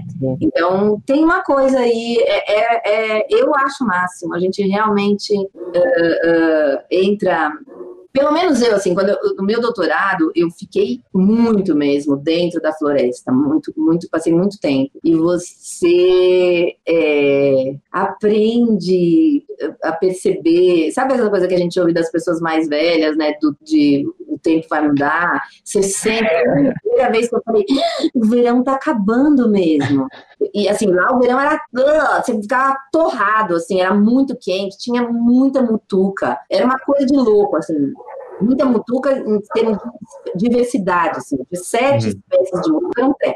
Daí eu lembro assim desse dia que chegou um ventinho frio. Eu Ei, tá acabando o verão. E era, nossa, tava na data certinha. E assim, você vai aprendendo esses sinais, você vai percebendo que essa loucura da cidade é uma loucura. Porque uma coisa é você falar, outra coisa é você mudar. E é isso que eu digo, a gente muda o referencial. Tem gente que não. É, tem muita gente que vai pro mato e fala, Deus me. Não é isso, eu não quero saber disso daqui, não. Eu quero pizza, eu quero cinema, eu quero. É, ar-condicionado, eu quero. É, é, aquilo que a gente falou, tem. Mas realmente você. E, e não é a mesma coisa do, de gostar de acampar e de gostar de fazer trilha, sabe? É uma. É. E, e quando você leva a sério, você tem que estar tá lá. É, é, então é, é, eu acho que assim, para quem gosta, né? Eu não acho que é uma questão de, de mérito, é, são diferenças mesmo, né? De, de você se adaptar a. Mas você a acha que pode afetar, Patrícia, essa, essa geração mais nova que não tem, essa, tem essa dependência de estar conectado o tempo todo? Pode afetar um pouco a, até as perspectivas de estudo ou a forma de, de, de, de ver as coisas e o ambiente, o próprio, a, o próprio animal a ser estudado, que está sendo estudado? Porque eu não sei, para mim, né? A minha parece que fica mais antropocêntrico, parece que fica mais, né, um ambiente muito mais então, e eu acho que precisa de uma imersão. A gente tem essa vivência, né, na mata. Eu também sou assim, se deixar, eu me meto lá e não saio mais. É, e que muda essa, é que nem você falou, né? Eu, eu morei na mata um tempo e conforme um pássaro passa, para, para de cantar de repente. Ele não cantou ontem, não cantou hoje, e surge outro. Aí fala assim, opa, né? E você se vê imerso, você vê essa coisa da, da, da tipo, porra, tá tudo junto aqui, trocando, mudando o ambiente, e eles vão mudar o, o, comportamento. Você acha que isso pode afetar, de alguma forma, a ciência como um todo? Da primatologia ou de... Acho, Caio, acho essa sua pergunta super legal em vários aspectos. Eu acho e não acho só de achismo, como dizia meu orientador.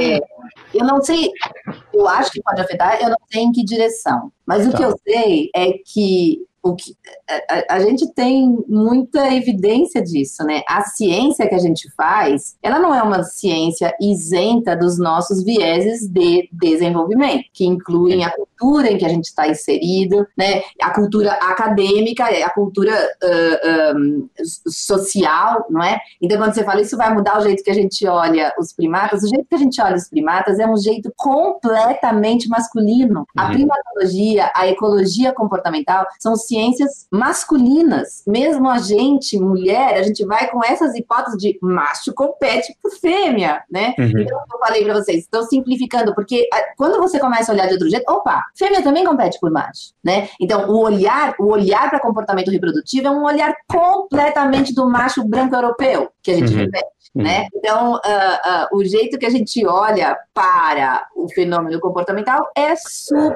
utilizado por isso tudo. O que você me perguntou é sobre um viés do, da, da tecnologia hoje e dessa especificamente dessa tecnologia de redes sociais e de computador e de smartphone. Acho que smartphone é, é a miséria maior da história.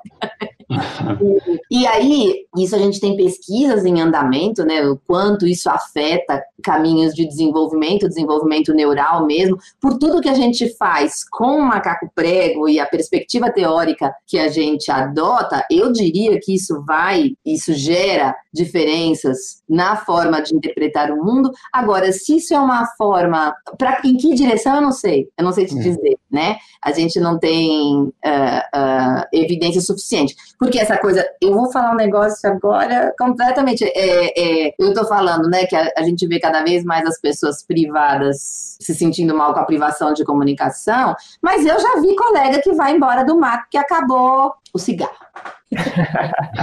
né? Então, sei lá, você está na categoria da privação de alguma coisa que você precisa, ou, ou, ou se vai ter um jeito diferente de você olhar. Pode ser que seja, pode ser que seja o contrário, né? Talvez experiências virtuais com natureza deixem as pessoas mais sensíveis. A gente não é, sabe. Pode ser né? Agora, é, é, a gente sabe que conviver menos com a natureza leva a valorizar menos a natureza, né? Isso tem evidência, tem trabalhos. Mostrar espécies de primatas, isso é uma coisa que a gente vê muito. Em situações pejorativas, usar a imagem, né? Em filme, aquele, eu tenho ódio daquele filme, como é que é? Se correr, se beber não case? Se, é, se beber não case? Sim. É, é, eles, eles, nossa, tem cenas podres com uma, com uma coitada de uma macaca prega, que é uma artista muito importante de vários filmes, não sei se vocês já viram. Ela fuma, ela trafica, é, é, isso é muito ruim. A gente tem agora um, na, na é, é, esses canais, esses youtubers que são adestradores né, de, de, de macaco, eles acham super legal, porque infelizmente a gente teve criadouros legalizados no Brasil, né? E daí as pessoas acham que, ah, se veio do criador não tem problema, não é animal silvestre. É, eu acho o fim do mundo, eu acho o fim do mundo você botar roupinha em macaco em sagui, e botar ele para puxar carrinho com um cachorro atrás, né? É, é, então, um, a gente tem, a gente sabe que é, esse tipo de imagem é prejudicial para a forma. Se uma criança cresce vendo esse tipo de coisa, ela, ela, a, a, perspectiva que ela, em que ela coloca o bicho é diferente de quem vai ver o documentário sério, né? Verdade. Então, então é, é por isso que eu estou te dizendo que eu não, eu, não é um machismo quando eu digo que eu acho que vai ter diferença a forma como vai ser feita a ciência. Uhum. Só que eu não sei dizer se isso vai ser uma, uma mudança em, em que sentido, né? Tá. Legal. Massa, muito bom. É, são coisas que é difícil a gente saber o futuro, né? Então, mas enfim, a gente sempre reflete sobre essas questões, mas é, é, enfim, ainda mais na. A gente na... sempre tem que tentar, eu acho, diante de tudo que, o, que eu, o que eu tenho dito, diante da situação que a gente está vivendo, é, a gente sempre tem que ser muito atenta ao que está acontecendo, né? Fazer uma análise crítica das informações que a gente recebe, sem ingenuidade. Então, uhum. se é um quadro negativo, ele é um quadro negativo. Mas a gente tem que sempre olhar o que é que pode sair de positivo, né? Que transformações boas a gente pode uh, ter, de novo, sem ingenuidade. Sim, sim. É, e também a gente falar, ah, a humanidade está se transformando, e, e, e aí a gente abre as portas para transformar transformações para o pior. É verdade. Então, mas a gente tem que olhar. É, é, é, a gente tem, na verdade, a gente tem uma tendência conservadora, né? A mudança muitas vezes assusta. Então a gente uhum. tende a ver mudança como negativa. A gente tende a ver alunos chegando na graduação. A primeira reação que a gente tem, assim, diante de questionamentos do que a gente faz, você fica, opa, né? É, é, uh, mas aí a gente tem que aprender, assim, para, é, uma coisa nova que tem aí, deixa eu ouvir, né? Eu uhum. dava muito, eu uso isso como exemplo, eu dava muito uh, uh, textos, né? A gente tinha um, um tópico da disciplina de etologia que era para falar de diferenças sexuais em comportamento, em cognição. E aí começou a chegar a turma em que as meninas ficavam muito zangadas e diziam que essa era uma literatura machista. Eu falava, mas não, eu tenho muitas evidências. E aí elas começaram a me trazer toda uma literatura biológica, né? Eh, mostrando o absoluto viés de gênero nessas pesquisas. Quando você coloca o sexo como um fator fixo na sua análise, e eu estou falando sexo porque eu estou falando de comportamento animal, mas o correto uhum. é gênero, né? Mas quando você coloca gênero masculino e gênero feminino como um fator fixo nas suas análises, você força achar essa diferença, entendeu? Uma análise muito mais parcimoniosa, muito mais simples, seria você fazer uma análise discriminante, uma análise de classificação. Você bota todos os seus indivíduos ali, de acordo com as, o que você está investigando. Cognição espacial, é atípica, né? Da uhum. E daí você vai ver, se você formou um grupo de jeito X e de jeito Y, e aí vamos ver se o que tem aqui no X é um monte de mulher e aqui no Y é um monte de homem, né? É, é, pode ser que você tenha mais mulher aqui e mais homem aqui, mas você tem um monte de homem aqui, um monte de mulher aqui, e pode ser que você descubra que a variável importante não é gênero, mas é tamanho de corpo. Então aqui está uhum. todo mundo que está acima de 1,70m e aqui está todo mundo que está abaixo de 1,70m. Tem mais homem acima de 1,70m. Sim, tem uma correlação maior. É, mas o que interessa é, é, tamanho de corpo, não é, não é sexo, né? Então, uhum. só o que eu quero dizer assim, é que eu, eu, eu aprendi demais com as minhas alunas de graduação e comecei a perceber esse viés importante. Uh, mas, mas, não é isso, porque quando a gente fala um viés machista, fica, e a gente está falando com homens, parece assim, ah, os homens é que impuseram isso. Não, é, uma, é um sistema. A gente tem um sistema machista, a gente tem um sistema racista, a gente se desenvolve de acordo com, com esse jeito de pensar. E aí a gente tem que ir aprendendo com quem está sofrendo, né? Então, homens têm que aprender com mulheres, porque as mulheres identificam esses vieses porque estão numa situação de minoria. E, e, e da mesma coisa quando a gente está falando de racismo, são as minorias que tem que, não no sentido de que a gente tem que atuar, mas a gente não percebe as coisas, a gente vai entrando nesses ciclos de pensamento. A, a, a, recentemente eu comecei a ver isso também, também nas nossas áreas de, nos nossos estudos de comportamento. Eu, eu, eu já estou atenta há muito tempo para o viés cultural, quer dizer, as, as, as pesquisas são feitas uh, uh, de psicologia evolucionista, né? Eles falam até dos países weird, né? Que, que é, que é os, os países ocidentais, industrializados, brancos. Então a gente está atento para isso. Mas eu não ficava prestando atenção tão explicitamente à cor, como as minhas alunas negras e meus alunos negros me fizeram olhar. Patrícia, olha essas pesquisas de seleção sexual, como elas são racistas. Dizer, o, o que se coloca ali como um, um, uma, um aspecto selecionado e apreciado em beleza tem a ver com pele clara, né? É, eu, nunca eu nunca tinha prestado atenção, nunca. Não estava saliente para mim, né? Então, a, é, essas saliências uh, nos vão sendo trazidas pelas gerações mais jovens, que, que, que começam a ouvir isso e aí estão muito mais atentas. A gente não está atento, né? A minha irmã foi morar é, morou alguns anos na Tanzânia e as minhas sobrinhas ficam furiosas comigo quando eu falo África. Tia Pati não é África, é a Tanzânia. É isso, né? Quanto a gente fala África, né? É Sim. uma forma, uh, uh, uh, no mínimo, é um preconceito geográfico. Então, eu acho que é, outra vez, né, Caio, eu fiz esse parênteses comprido para dizer que as mudanças também podem ser podem trazer transformações positivas. Eu acho que as mudanças podem trazer transformações negativas. Toda mudança que a gente viu no mundo com a industrialização parece negativo, né? Uhum. mas, é, mas, mas também tem positivo, eu acho que é esse o nosso papel, é, é, tá atento para isso e, e, e fomentar e desenvolver aquilo que, que é que nos permite uh, melhorar o mundo, mesmo que seja transformar para trás, para outras formas de viver no mundo. Então a gente está falando de outros organismos, outras espécies, a gente está falando de outras culturas, outros grupos, não é? é, é a, acho que a, a ciência bem feita, ela tem que permitir isso. Não é? A gente, o conhecimento nos trazendo essa liberdade de pensamento, de jeito de existir, de diferentes uh, uh, formas de se desenvolver, e é, e é isso, a gente está falando de diferentes espécies, de diferentes culturas, de diferentes grupos. Muito legal, professor. Para finalizar, a gente sempre traz essa temática, né, da, da, importância, na verdade, acho que o canal nosso é realmente para exacerbar essa importância do entendimento da evolução, né? Hum. E a gente queria a sua opinião de, do, do, grau de importância dessa área de conhecimento, em específico a primatologia e etologia, como talvez uma ciência também base de comunicação para outras áreas, seja para a área da saúde, seja para a área de humanas. O que, que você acha? É viável? Você acha que é importante essa, essa, esse conhecimento ele ser realmente uma, uma linha condutora, uma base para as outras áreas? Bom, eu acho. é, é o que eu defendo, eu brinco que eu acho que etologia devia ser uma matéria é, é, obrigatória desde o jardim da infância.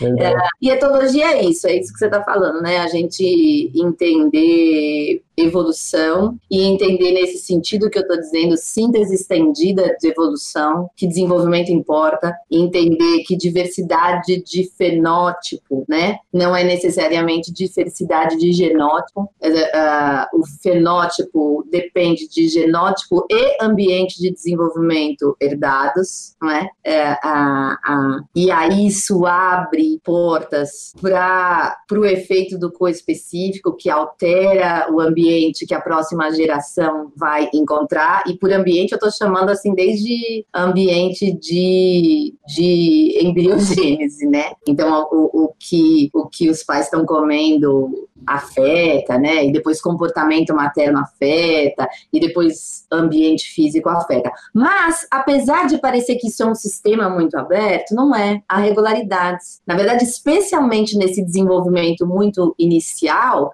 é, é, é, certas variações, a maior parte das variações é letal, né? Resulta em não desenvolvimento. Né? Então, há uma certa rigidez inicial do sistema que fecha.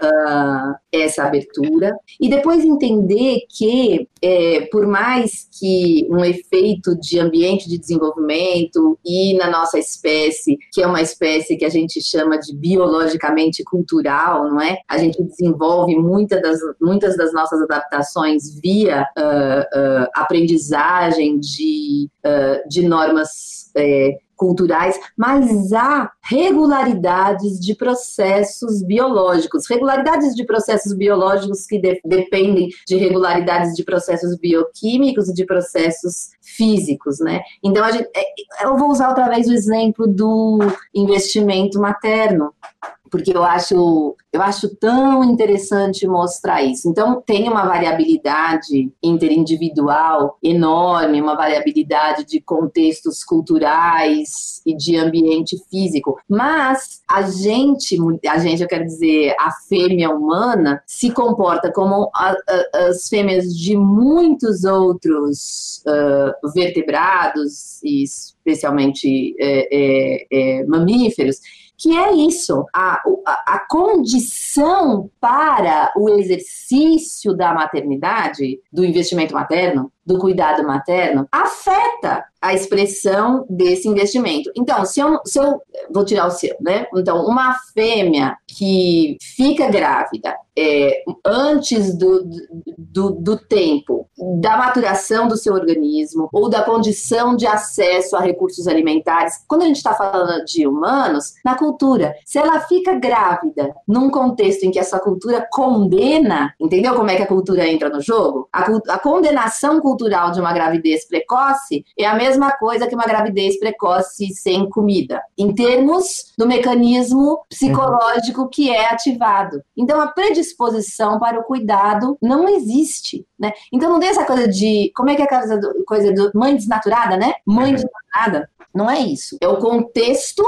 psicológico e o contexto psicológico está incluindo uh, recurso nutricional, mas está incluindo apoio da rede social, está incluindo uh, uh, normas culturais que me fazem sentir uma culpa religiosa em função disso ou não, né? E daí a gente expressa mais ou menos é, é, é, essa, essa possibilidade de investir num bebê. E o que está acontecendo nessa gravidez não quer dizer que vai acontecer de novo na próxima, né? Então, uma gravidez na adolescência, uh, uh, abandonada, nananana, a mulher pode não ter predisposição nenhuma e pode abandonar seu bebê. E daqui a 10 anos a situação é completamente diferente. Essa mesma fêmea será uma mãe super amorosa. Isso é verdade para a espécie humana, como isso é verdade para sei lá, leoa ou para é, é, ratão do banhado,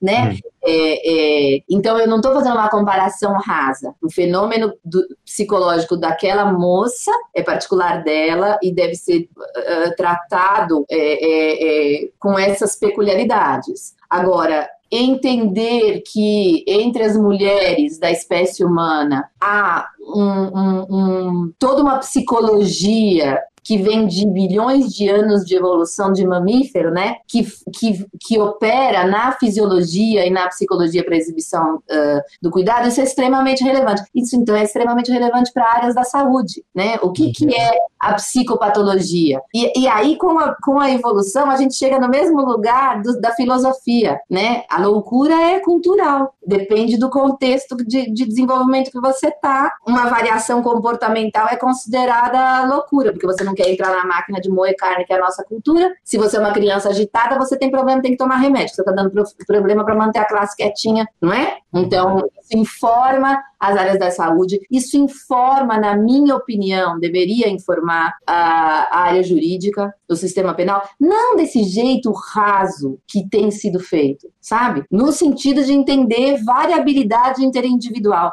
A teoria da evolução ela deve ser usada para entender variabilidade interindividual, porque quando a gente está falando de indivíduos particulares, a gente está falando de mecanismos proximais, não é? Mas entender que esses meca mecanismos fazem, fazem parte dessa natureza, reagir dessas formas diferentes. No que que isso nos auxilia? Isso é uma coisa que eu, eu tenho defendido. Muito mais do que depois do acontecido, é você desenvolver políticas públicas para evitar. Se você sabe que uma gravidez em condições ruins né, é, ruins, eu estou dizendo, não há apoio, não há apoio social, não há alimento, etc, etc. Isso leva a um abandono da criança, esse, esse é o resultado mais provável, não é 100%, né? Não é um uhum, sim, sim.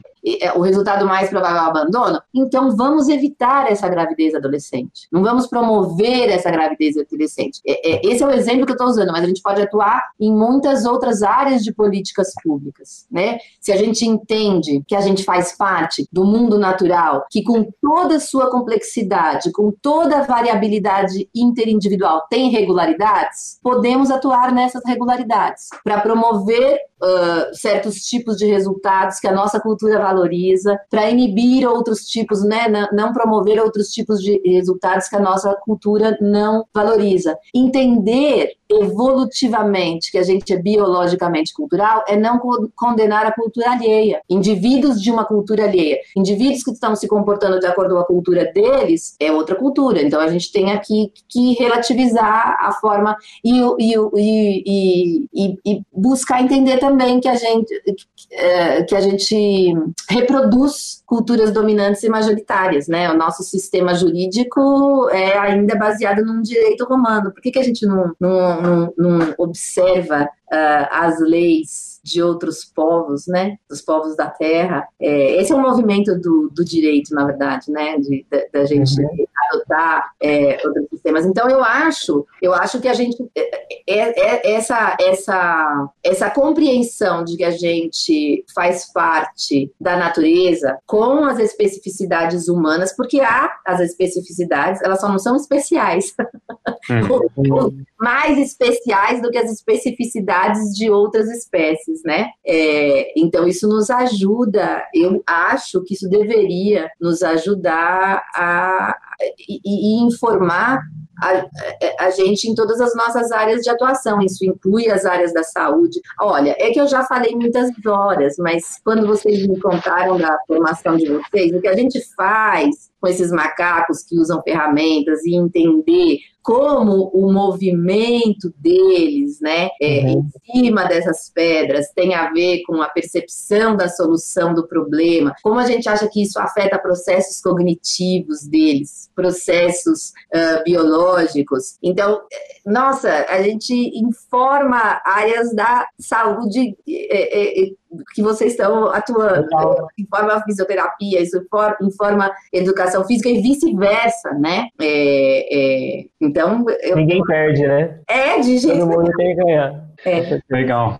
muito legal, professora Patrícia. E para acabar, a gente sempre pede também referências, livros ou que você que o ouvinte poderia explorar para começar no assunto, ou enfim, pode ser vídeos, documentários, coisas do tipo. Ah, puxa, eu acho que eu vou ser, como que a gente fala agora? Eu vou fazer jabá, né? É, uhum. eu acho, a gente, a gente tem, eu gosto muito das coisas, claro, né? Eu gosto muito das coisas que a gente faz no nosso grupo, que a gente, na USP, a gente chama de laboratório, né? Uhum. Então, é o, o laboratório de etologia, desenvolvimento e interações sociais, que é coordenado por mim em, em colaboração com a professora Briseida Rezende.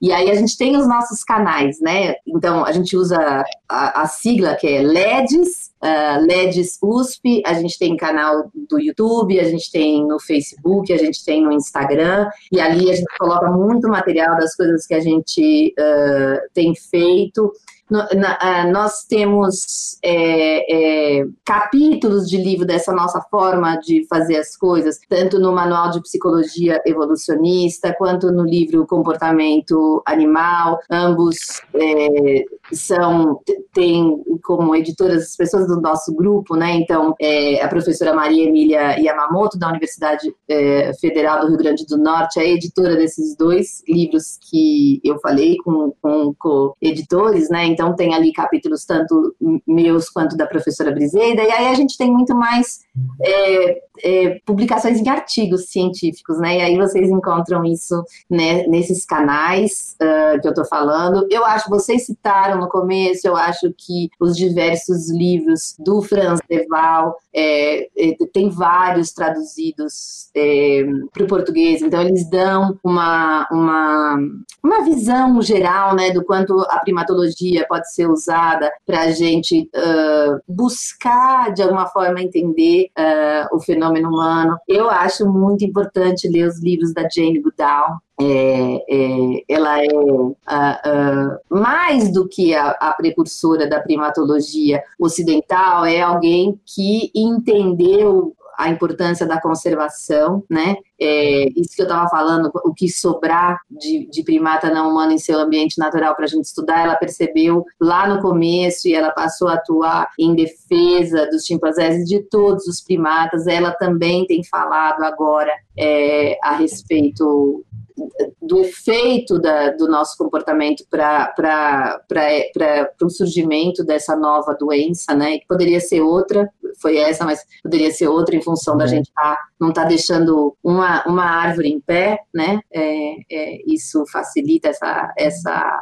propagação de, de novas doenças, então acho que é uma autora uh, muito importante. Eu sugeriria e buscar uh, uh, na internet a Sociedade Brasileira de Primatologia, quem tem interesse, se associar à nossa sociedade, a gente se fortalece como comunidade acadêmica polêmica, e ali. Porque se eu, tô aqui tô falando assim, ah, eu vou esquecer nomes importantes, eu acho importante a gente valorizar a, uhum. a primatologia que a gente faz no Brasil. O Brasil é um país de ponta em primatologia, em conservação de primatas. Isso né, é muito importante porque os primatas não humanos estão nos países do hemisfério sul com exceção é, e países em desenvolvimento, com exceção do Japão, né? E, uhum. e, e, como qualquer outra ciência, ela é dominada pelo hemisfério norte, né? Uh, Europa, uh, Estados Unidos e, e, Canadá, mas a gente tem um papel importante na prima, a gente, o Brasil, né? É, é, na América Latina, nos países do hemisfério sul. Então, é importante que a gente valorize o tipo de primatologia que a gente faz, que está muito atrelado ligada à, à conservação, então eu acho que fortalecer a nossa sociedade. Eu queria falar também só um pouquinho mais e, e, e da Sociedade Internacional de Primatologia, da qual eu sou vice-presidente para a educação. Essas coisas eu não sei muito bem porquê, Caio, você ficou até assim, como é que eu vou falar isso, né? É, é engraçado, é, é, é, como se fôssemos ministros, né? A gente tem a presidente, que é a Claren Strayer atualmente, e aí a gente tem comitês dos diversos uh, uh, temas importantes para a sociedade, né? Então, é, conservação, pesquisa, uh, uh, comunicação, educação. Então, o, o, o papel é, na educação é, é, fomentar, é promover iniciativas, principalmente do que a gente aqui no Brasil chama de educação ambiental, né? Uhum. É, agora nós criamos também um comitê de diversidade e, igualdade, e, e, e isonomia, eu gosto de traduzir para português, inclusão e ética, né? Uh, e, mas isso eu tentei fazer muito na minha atuação dentro da educação antes dessa dessa, da criação desse novo é, comitê. Então, eu acho que e, e, isso que eu estou falando de promover a primatologia brasileira e, e eu estendo a, a, primatologia feita pelos países do continente africano, uh, em todos os seus países, né, do sul uhum. da Ásia, é, nós mesmos uh, e, e, da América Latina como um todo, né, nós mesmos pesquisadoras e pesquisadores dos países em desenvolvimento tendemos a legitimar muito mais a pesquisa que vem do hemisfério norte, né? Uhum. E, então perpetua essas coisas. Então, por isso eu estou dizendo, buscar, buscar essas alternativas, uh, uh, buscar o que ele não é primatólogo, mas tudo que ele diz tem muito a ver com o que a gente faz. É, sair um pouco do, do, dessa corrente principal, né, que a gente tem citado, lugar mais inclusivo, mais amplo é, e, e, e, e, trazer esses novos entendimentos do mundo também. Legal. Então a gente fica por aqui. Obrigado mais uma vez, Patrícia, pelo tempo, pela disponibilidade, pelo bate-papo. Muito legal. A gente faz um tempinho já que a gente queria falar sobre primatologia. E deu certo, né, da gente marcar essa entrevista e gostei bastante, fiquei muito contente. Que Isso, bom. Vamos ver se a gente marca mais vezes aí, mais focado em algum estudo específico ou linhas de pesquisa, a gente pode discutir mais sobre primatologia mais a fundo. Tá bom, eu agradeço muito a vocês por essa oportunidade. É, gostei muito mesmo. Vocês viram, né? O tempo todo que eu falei é porque eu gostei. Beleza, falou pessoal, obrigadão, até a próxima. Valeu, tchau, tchau.